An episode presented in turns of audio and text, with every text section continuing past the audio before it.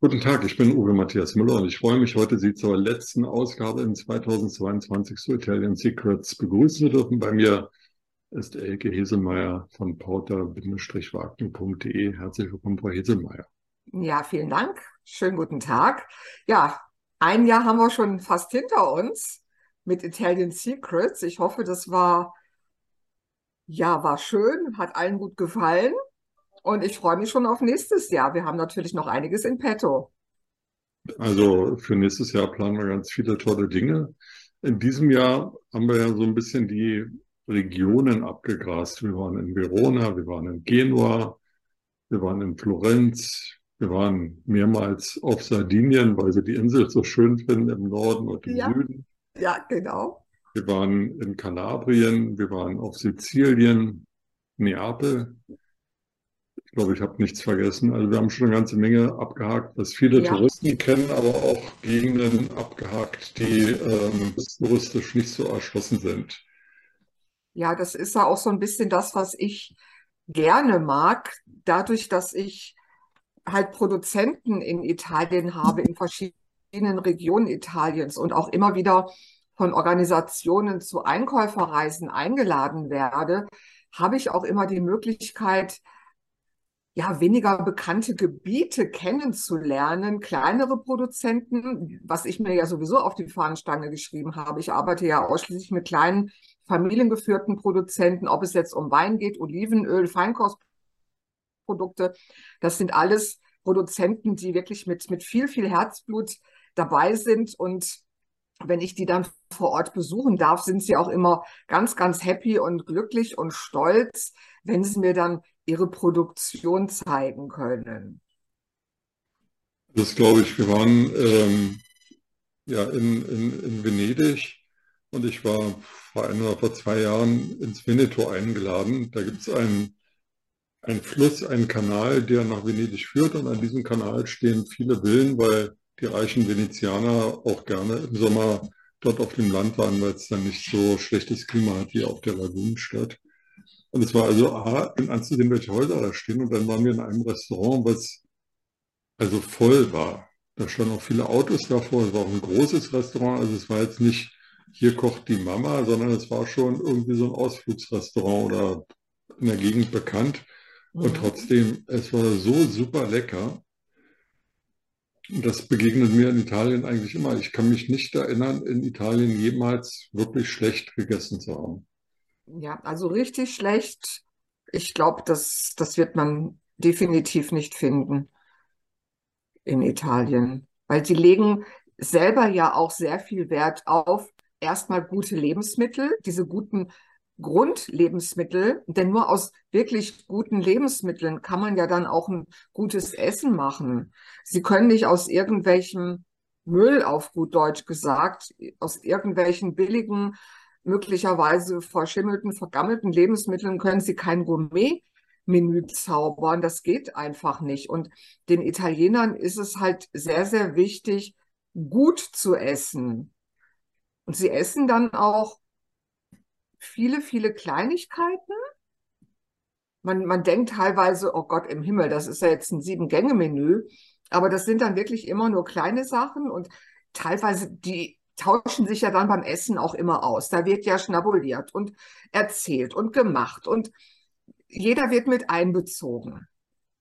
Ja, und teilweise kommen die dann gar nicht richtig dazu, den Teller leer zu essen. Dann wird das wieder abgeräumt. Ja, aber trotzdem sagen sie dann von sich, oh, habe ich heute viel gegessen. Es bei, uns halt ja, bei uns ist es ja anders. Bei uns gibt es einen großen Teller und da ist ein Pack Kartoffeln drauf, dann ein Stück Fleisch oder mehrere Stück Fleisch eine Soße und dann auch irgendeine Beilage, also alles auf einem Teller, sodass man, ähm, sagen wir mal, alle Komponenten zusammen essen kann und muss, aber irgendwie gar nicht die einzelnen Geschmäcker genau herausfinden kann, weil es eben nicht separiert ist. Das ist in anderen Ländern, in Frankreich, in, in Luxemburg, in Italien eben anders. Da sind die Dinger irgendwie getrennt, sodass man die Grundprodukte viel besser schmecken kann und dann eben auch entscheiden kann, ob sie einem munden oder nicht. Ja, genau. Wenn Sie jetzt mal überlegen, wenn wir erstmal von verschiedenen Vorspeisen oder Antipasti ausgehen, da haben wir ja dann möglicherweise vier, fünf verschiedene kleine Fischgerichte, so irgendwelche Sachen in, also Krabben oder sowas, Gambas in, in irgendeiner Cocktailsoße. Dann vielleicht irgendwie frittierte Tintenfische und, und lauter so kleine Sachen. Vielleicht ist dann der erste Gang oder Eingang wirklich nur aus Meeresfrüchten bestehend. Und davon nimmt man immer nur ein bisschen. Und man hat dann auch wirklich nur diese eine Komponente, die dann eben entsprechend verfeinert wurde mit, mit Gewürzen, vielleicht noch mit Kräutern, was auch immer, oder mit einem kleinen Dip. Und mehr hat man ja dann in dem Moment gar nicht. Und dann geht es zum nächsten Gang. Und da hat man dann vielleicht ein Risotto, ein Risotto mit, mit Lauchzwiebeln vielleicht oder ein Risotto mit Steinpilzen. Aber sie haben dann nicht noch irgendwie ein Stück Fleisch zusätzlich auf dem Teller oder noch ein anderes Gemüse, sondern das Risotto kommt dann für sich. Das Risotto ist quasi der Protagonist in dem Moment. In Deutschland ist es so, dass ja viele Lebensmittel im Supermarkt gekauft werden. In der Stadt, in der ich lebe, gibt es mehrere, also ähm, drei Bäcker, drei verschiedene Bäcker. Es gibt zwei Metzger, aber das ist schon für eine Stadt mit 10.000 Einwohnern, glaube ich, ziemlich ungewöhnlich. Normalerweise würde es hier eben nur einen Supermarkt geben, in dem man alles einkaufen kann. In Frankreich gibt es riesige Supermärkte, Übermarché genannt, mhm. von denen man eigentlich glauben könnte, ja, da gibt es auch irgendwie nur so Billigware, aber wenn Sie da in die Lebensmittelabteilung gehen, ist das völlig anders. Da liegen auf Metern ähm, Meeresfrüchte und Fische immer frisch und ähm, dann auf Metern frische Fleischwaren und so ja. weiter und so weiter. Also eine riesige Auswahl. In jedem französischen Dorf gibt es eine Boulangerie, in der Sie ein Croissant und ein Baguette kaufen können. Von feinster Qualität, ja. Von bester Qualität und äh, auch zum günstigen Preis. Wie ist es eigentlich in Italien? Gibt es dort große Supermärkte oder gibt es dort Einzelhändler? Mir ist das offen gestanden noch nie aufgefallen. Also weder, wenn ich da über die Autobahn fahre, sehe ich da große Einkaufszentren, noch wenn ich durch die Innenstädte laufe, sehe ich da irgendwie so Supermärkte. Wo kaufen die Italiener ein? Also es gibt einige Supermarktketten in Italien. Also das eine ist der Italmark. Dann haben wir noch Eurospin. Und dann gibt es auch noch eine, da weiß ich jetzt aber den Namen aktuell nicht, ich glaube noch eine Franz Simply gibt es noch. Und dann gibt es auch noch eine französische Kette, die sich dort niedergelassen hat. Und leider, leider, leider entdecke ich auch immer wieder mehr Lidls, die hm. sich dort niederlassen. Und ja, machen wir uns nichts vor. Die Italiener haben auch alle nicht so furchtbar viel Geld. Also gerade wenn, wenn man eine Familie hat mit mehreren Kindern, da hat der Mann teilweise zwei oder drei Jobs, um eben die ganze Familie ernähren zu können. Man hat nur ein kleines Auto.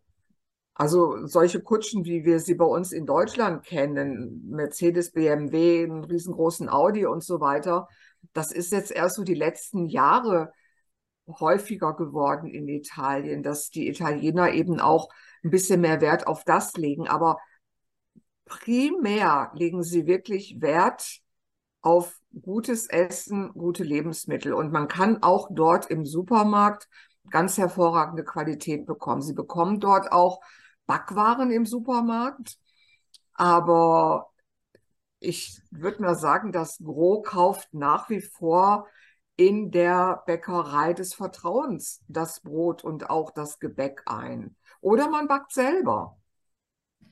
In Frankreich gibt es ja äh, neben den von mir sogenannten Übermarchés, also den riesigen Lebensmittelsupermärkten, auch äh, Wochenmärkte. Also richtig so mit Stand, wo also nicht wie bei uns so zwei, drei Stände auf dem Marktplatz stehen, sondern wirklich sehr viele. Ähm, gibt auch sehr viele Markthallen noch, die die Zeiten überlebt haben, die heute noch funktionieren. Gibt es sowas auch in Italien? Also Märkte und Markthallen? Also Markthalten habe ich weniger gesehen, aber die Wochenmärkte, die kenne ich auch letztendlich am Gardasee so ziemlich alle. Ich weiß genau, an welchem Wochentag in welcher Stadt dort ein Wochenmarkt ist. Und das ändert sich auch nicht. Selbst wenn ich mal eine längere Zeit nicht an dem Ort war, dann kann ich mich darauf verlassen, wenn ich am Donnerstag nach Badolino fahre, da ist da Wochenmarkt. Oder am Samstag in Salò. Oder am Samstag, wenn ich auf der anderen Seite vom Gardasee bin, auch in Verona am Stadion. Und die meisten Italiener, die kaufen aber nicht nur ihre Lebensmittel auf dem Wochenmarkt, sondern auch ihre Haushaltswaren, sprich Tischdecken, Geschirrtücher, diese kleinen Kaffeekännchen, die man für den Espresso nimmt, für die Herdplatte, da können Sie dann auch Ersatzteile bekommen, neues Ventil, äh, neuen Einsatz, den neuen Dichtring und so weiter. Das bekommen Sie alles dort auf dem Wochenmarkt. Ja. Und was die Italiener auch auf dem Wochenmarkt kaufen, weil sie ja so Kaufhäuser, wie es die bei uns gibt, gar, ja, kennen mittlerweile schon. Da haben sich auch in den letzten Jahren einige Ketten niedergelassen. Aber es ist dort nicht so Usus, dass man in einer Stadt eben ein großes Kaufhaus hat, wo man dann eben auch Bekleidung kaufen kann. Und Bekleidung und Schuhe kauft man ebenfalls auf dem Wochenmarkt. Okay. Klingt für unsere Ohren ein bisschen fremd. Ja, ich habe hab mich mittlerweile dran gewöhnt und ich muss sagen, ich gehe unheimlich gerne in Italien auf den Wochenmarkt, weil ich da immer was finde. Die Auswahl ist ganz toll. Und auch wenn ich dann irgendwie so Kleinigkeiten mal brauche für den Haushalt, das bekomme ich da alles. Eine Tischdecke, irgendwie mal was Außergewöhnliches. Das finde ich dort. Frau Hesemeyer, bei meiner Aufzeichnung, äh, bei meiner Aufzählung, wo wir alles in diesem Jahr waren, fehlte noch Triest und Friaul, da waren wir auch, und Turin. Mhm. Auch da waren wir. Ähm, ich habe so die leichte Ahnung, dass äh, Sie zwei Lieblingsregionen haben, nämlich Sardinien und den Gardasee, weil wir darüber öfter mal gesprochen haben. Wenn wir die beiden Regionen mal ausklammern, weil Gardasee kennt also jeder Süddeutsche ähm, genauso gut wie den Tegernsee oder irgendeinen anderen See, weil das halt so relativ nah ist. Ja, das ist ja fast das zweite Wohnzimmer ne, für die genau. Süddeutschen. Und Sardinien ist auch bekannt, ist jetzt nicht so touristisch erschlossen für die Deutschen, glaube ich, wie der Gardasee, aber das kennen auch viele. Welche Region neben den beiden, Sardinien und Gardasee, sind denn die Regionen, die Sie äh, noch besonders lieben? Da gibt es noch zwei. Das eine ist die Maremma, das ist der südliche Teil der Toskana, mhm. mit so kleinen Städten oder Orten wie Pitigliano, Soano, Sovana. Das sind Orte, die sind auf Tuffstein aufgebaut, das sind so Etruskerdörfchen und das finde ich ganz, ganz zauberhaft dort. Und wenn Sie dort außerhalb der Saison hinfahren, das sollten Sie auch möglichst italienisch sprechen, zumindest irgendwie, ja, so, so rudimentäre Italienischkenntnisse haben, weil außerhalb der Saison ist natürlich auch das entsprechende Personal nicht mehr da. Da sind die Einheimischen mehr oder weniger unter sich und die älteren Leute, die sprechen definitiv keine Fremdsprache. Da muss man sich dann wirklich entweder mit Händen und Füßen, mit etwas rudimentären Italienischkenntnissen durchschlagen. Und das könnte eventuell sein, dass der eine oder andere noch so ein paar Brocken Deutsch spricht, weil ja auch noch viele so aus der Generation deutsche Gastarbeiter mal in Deutschland waren. Aber im Großen und Ganzen sollte man dann schon Italienisch zumindest mal rudimentär sprechen. Wie weit ist die Maremma von, von Rom entfernt? Oh je. Also ich würde sagen, das sind noch mal so zwei Stunden mit dem Auto. Okay. Also ein schönes Ziel, das man eben mit einer Bestatt mit einem Besuch in einer ewigen Stadt verbinden kann. Also eine Stadt zum Beispiel, die möglicherweise auch bekannt ist, ist Grosseto. Mhm. Die ist in der Maremma. Und von dort sind sie dann auch ganz, ganz schnell am Meer. Das heißt, da können sie dann auch noch Badeurlaub machen. Müssen also nicht nur Kultur, sprich die Etrusker abarbeiten, sondern haben dann auch noch das Meer. Können das also schön miteinander kombinieren. Und die zweite Lieblingsregion? Die Marken. Die sind genau auf der entgegengesetzten Seite.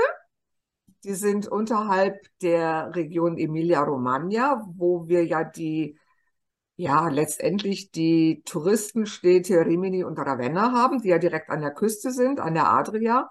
Und eine Region darunter befinden sich die Marken. Und die sind für meine Begriffe einfach zauberhaft.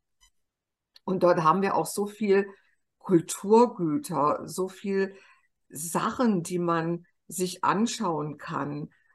Hier ein Kloster, da eine mittelalterliche Stadt und da noch wieder ein Kloster. Und es ist wirklich ein, eine Schatzkammer, kann man sagen. Und dann natürlich die kulinarischen Erlebnisse. Jede Region hat halt so ihre eigenen Spezialitäten, worauf sie besonders stolz ist. Nur eins ist fast überall gleich, wenn wir am Meer sind, irgendwo in der Küstenregion, Fisch, Fisch, Fisch. Hm. Also ich bin schon öfter äh, im Oktober in dieser Gegend Rimini gewesen. Mhm. Und ähm, als ich das erste Mal da war und in einer Stadt untergebracht war, in der der totale Massentourismus ist, habe ich mich überhaupt nicht gefreut, dahin zu fahren. Aber im Oktober sind fast alle Hotels geschlossen. Ja. Da gibt es überhaupt keine Touristen mehr, da leben nur noch die Einheimischen. Und man kann ohne in den Banji irgendwie Eintritt zu bezahlen zum Strand gehen. Alles ist leer, alles ist ruhig, alles ist sauber. Ein paar Geschäfte sind noch geöffnet. Genau. Und ja. es gibt an jedem Hafen, in jeder Innenstadt ganz tolle Fischrestaurants. Ja, genau. Und einige Geschäfte müssen ja geöffnet bleiben, weil die Einheimischen ja auch versorgt werden müssen. Genau. Ja. Also kann, man, ja. kann, kann ich nur empfehlen. Ja. In der absoluten Nachsaison da mal für ein paar mhm. Tage hinzufahren, ist es Erholung pur.